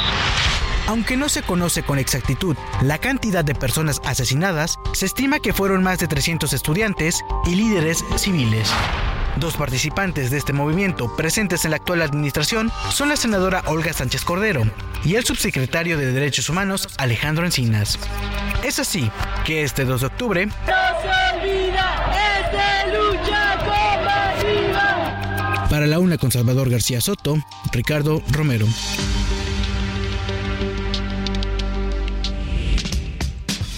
Los deportes en A la Una con Oscar Mota. Señor Mota, buen inicio de semana, bienvenido. Mi querido Salvador García Soto, amigas, amigos, un gran día para ganar. Mi querido Mafre, José Luis Sánchez, que lo veo muy contento. Oye, Eh, está, está que no cabe. ¿eh? no, Además, creo que ganó apuestas. También Rubén Cruz, o sea, llegamos aquí con Rubén Cruz, nunca me saluda. Y yo decía, hola, ¿cómo No estás? supiste cómo ¿Qué- quedó el América, andan Sí, preguntando. ¿no? Cosas, ¿no? ¿Qué, qué cosas le pasan a estos americanistas que ganan un partido difícil, un partido complicado, 1-0 en el Estadio Azteca, por ahí con algún penal, em, no, no polémico completamente, o sea, lo que es una realidad. eh, 10 de estos penales, 9 le van a marcar al América. Claro. Pero en un momento importante, un momento donde Pumas por ahí pudo haber empujado. América ya había estrellado dos balones en el travesaño. Y bueno, Antonio Mohamed, el entrenador de Pumas, se, se enojó. Lo terminan expulsando y hace alguna seña como de que, como de que le pagaron a los árbitros. híjole. Eso prende a los, Híjole. prende a no los puedo, no americanistas. puedo censurar al señor Mohamed porque muchos mexicanos pensamos eso. A lo mejor me lo termina castigando, ¿no? Y obviamente a todos los aficionados que piensan eso. Entonces, pues la realidad Oye, es que fue un un partido. Lleno total en el Sí. Estadio Azteca. Y ojo, que va a ser de los últimos grandes llenos, porque de una vez les voy avisando. eh, el Estadio Azteca va a entrar en una remodelación. A partir del mes de diciembre ya no va a haber fútbol. Por ahí habrá algunos otros compromisos con temas de eh, espectáculos, pero ya no va a haber fútbol. Y entonces América y Cruz Azul van a jugar en el Estadio Ciudad de los Deportes. el conocido Azulgrana. Muy cerquita de aquí de las instalaciones del Que Heraldo nos Radio. inviten, ¿no? Que nos Que nos inviten. inviten. El Azulgrana, que es un estadio bonito, ya antiguo, pero bonito. Completamente, de, de mediados de los años 40, por cierto, ahí es donde se jugó el primer partido de la NFL en México, entonces tiene muchísima Y historia. el Azteca se cierra por remodelación, ¿no? Para prepararlo para el Mundial de 2026. Justamente, tal y como le explicas, querido Salvador, vendrá obviamente una remodelación interna que alguna gente por ahí decía, a ver, si el mismísimo estadio Wembley lo tiraron y lo levantaron básicamente desde eh, piedra a piedra para, para volverlo a hacer, algunos dicen, ¿y por qué no hacen lo mismo con el Azteca? Mm, estaría. Pues vamos a ver qué le hacen. Tienen que modernizarlo, Sí. definitivamente. Ya vimos al Santiago Bernabéu que lo dejaron súper moderno, ¿no? Y hay unas También partes ya del. Azteca que uno ya no puede ver bien. O sea, hay algunas columnas medias. O sea, uno, uno paga para ver una columna, ¿no? Sí, Entonces, sí, sí hay algunas cosas que van a tener que remodelar. Esto en la parte, obviamente, pues del fútbol, donde también tengo que platicarte, quiero saludar rápidamente por el asunto de las efemérides. Lo tengo que decir porque es una efeméride deportiva para el fútbol importante en México. No tenemos muchos triunfos. Y entonces, un 2 de octubre de del 2005 es cuando México se consagra campeón eh, mundial sub-17 de la FIFA, en un equipo con Giovanni Dos Santos, con Héctor Moreno, con Carlos Vela, con este Villaluz y demás. Es un 2 de octubre, entonces... Un 2 de octubre ya muchos años después, ¿no? No se olvida, insisto, México tiene pocos triunfos a, nivel global, entonces hay que, hay El que también ganó, querido saludar rápidamente, es Canelo Álvarez el día sábado. No, diario que hago sparring lo hago parado, así que eso decidí estar parado, ¿no? Me sentí muy bien, gracias a Dios. ¿Cuál fue la clave de la victoria y que inutilizaras eh, los intentos de ataque de Yermel? La paciencia, la paciencia y neutralizar todo, todos sus ataques. Sabemos que es un peleador fuerte, se sentía fuerte, este, pero neutralizar todo, eso es lo que tratamos de hacer con cada uno de los rivales gana Canelo Álvarez. Escuchamos una entrevista realizada por Rodolfo Vargas de TV Azteca, eh, transmitiendo nuevamente la, pelea. Este, un Canelo Álvarez que gana, pues decía él, pues me quedé parado. Es que Jermer Charlo fue como una piñata, querido Salvador. O sea, de plano, o sea, solamente, como hay un capítulo de Los Simpson donde eh, Homero nada más absorbe impactos, no se mueve, eso fue Jermer Charlo. Entonces, sigue esta crítica eterna de muchos detractores de Canelo que dicen, pues es que le ponen a sujetos que ni se mueven, nada más aguantan. Pues como sido como haya sido, diría el clásico, el Canelo volvió a ganar. Victoria número 60 para Canelo Álvarez. Muchas gracias, Oscar Mota. Vámonos rápidamente con los curuleros de San Lázaro, Pepe Navarro y el maestro Enrique Canales. Le hicieron esta canción a la oposición sobre todo aquí en la Ciudad de México, pero también a nivel nacional, ¿eh? porque Morena está definiendo ya a sus candidatos a nueve gubernaturas, incluida la jefatura de gobierno en la Ciudad de México. Están siendo noticia por sus procesos internos y la oposición, pues bien, gracias, dicen los curuleros. Escuchemos. Hace muy mal, se ve, hay mucha tensión. Se ve que hay mucha ambición. Sigan así y perderán Miro a Morena, ya les ganó otra vez. Son la noticia otra vez. ¿Y ustedes qué? ¿Dónde están? ¿Dónde está la oposición? Se me perdió. ¿Y a quién candidato o a uno? De León nadie, nadie su voto va a darles. Las campañas están ya hace un montón. Van a competir o mejor no. De León nadie, nadie su voto va a darles. Primeras crisis económicas. PAN de las pandillas que nos dejó la guerra contra el narco. PRD, RD, mi registro perderé. Ya póngase de acuerdo. Bueno, pues ahí están los curuleros de San Lázaro con esto que le hicieron a la oposición. Pues andan en andan en, Bavaria los señores de la oposición mientras Morena está sacando candidatos y candidatos y ganando espacios e información. Vamos rápidamente a esta noticia que se está generando en la Suprema Corte de Justicia de la Nación. Este lunes la mayoría de ministros votaron por eh, acusar al Senado de omisión en la designación de los tres comisionados faltantes del Instituto Nacional de Transparencia, Acceso a la Información y Protección de Datos Personales, el INAI.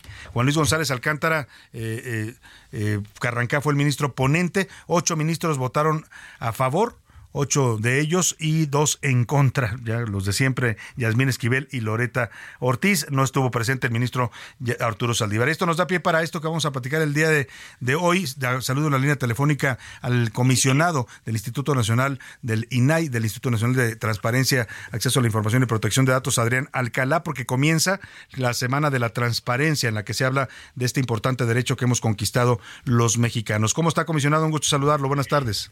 ¿Qué tal? Un gusto saludarte a ti y a toda tu audiencia, mi estimado. Pues aquí efectivamente, gracias por el espacio, porque estamos hoy dialogando eh, sobre la importancia de los órganos constitucionales autónomos, autonomías y libertades y es importante el espacio. Gracias, don Salvador. Autonomía y libertades, que estamos hoy conmemorando un aniversario del, de la masacre de estudiantes del 68 y en buena parte este movimiento conquistó libertades para los mexicanos, comisionado. Por eso es importante pues defender ahora estos derechos que hemos ganado a lo largo del tiempo y que han costado incluso sangre de, y vidas de mexicanos.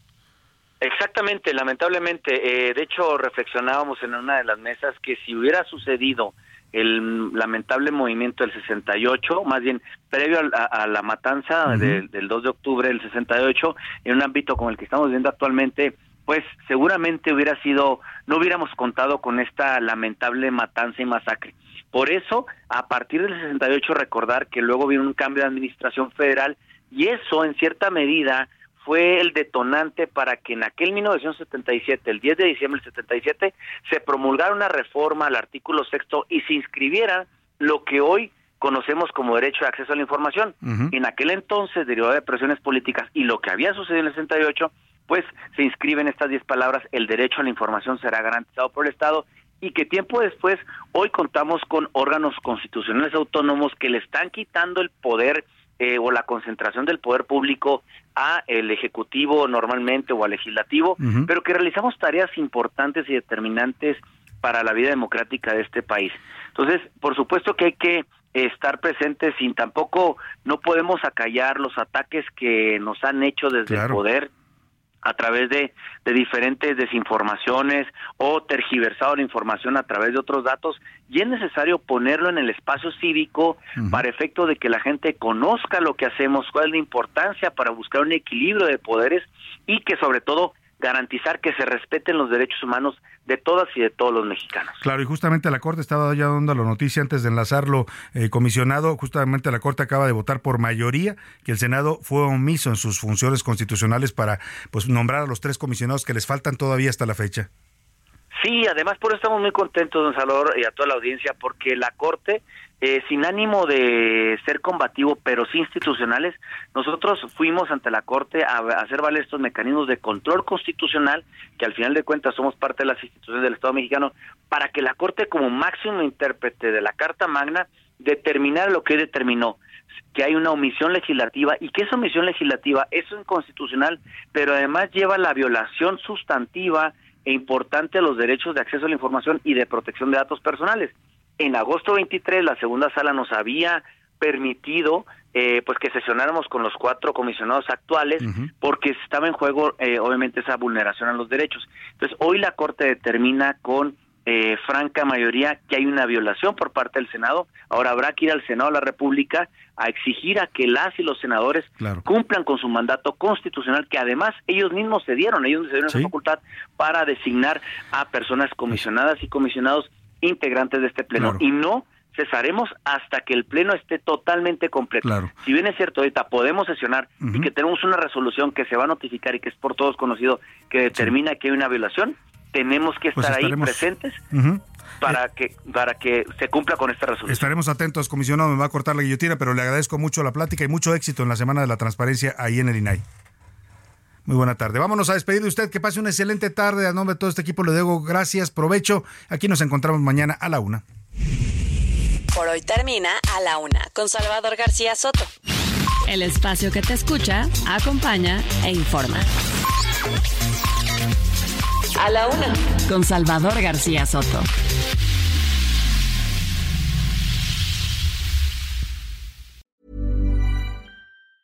Hey, it's Danny Pellegrino from Everything Iconic. Ready to upgrade your style game without blowing your budget? Check out Quince. They've got all the good stuff shirts and polos, activewear, and fine leather goods, all at 50 to 80% less than other high end brands. And the best part? They're all about safe, ethical, and responsible manufacturing. Get that luxury vibe without the luxury price tag. Hit up quince.com slash upgrade for free shipping and 365 day returns on your next order. That's quince.com slash upgrade.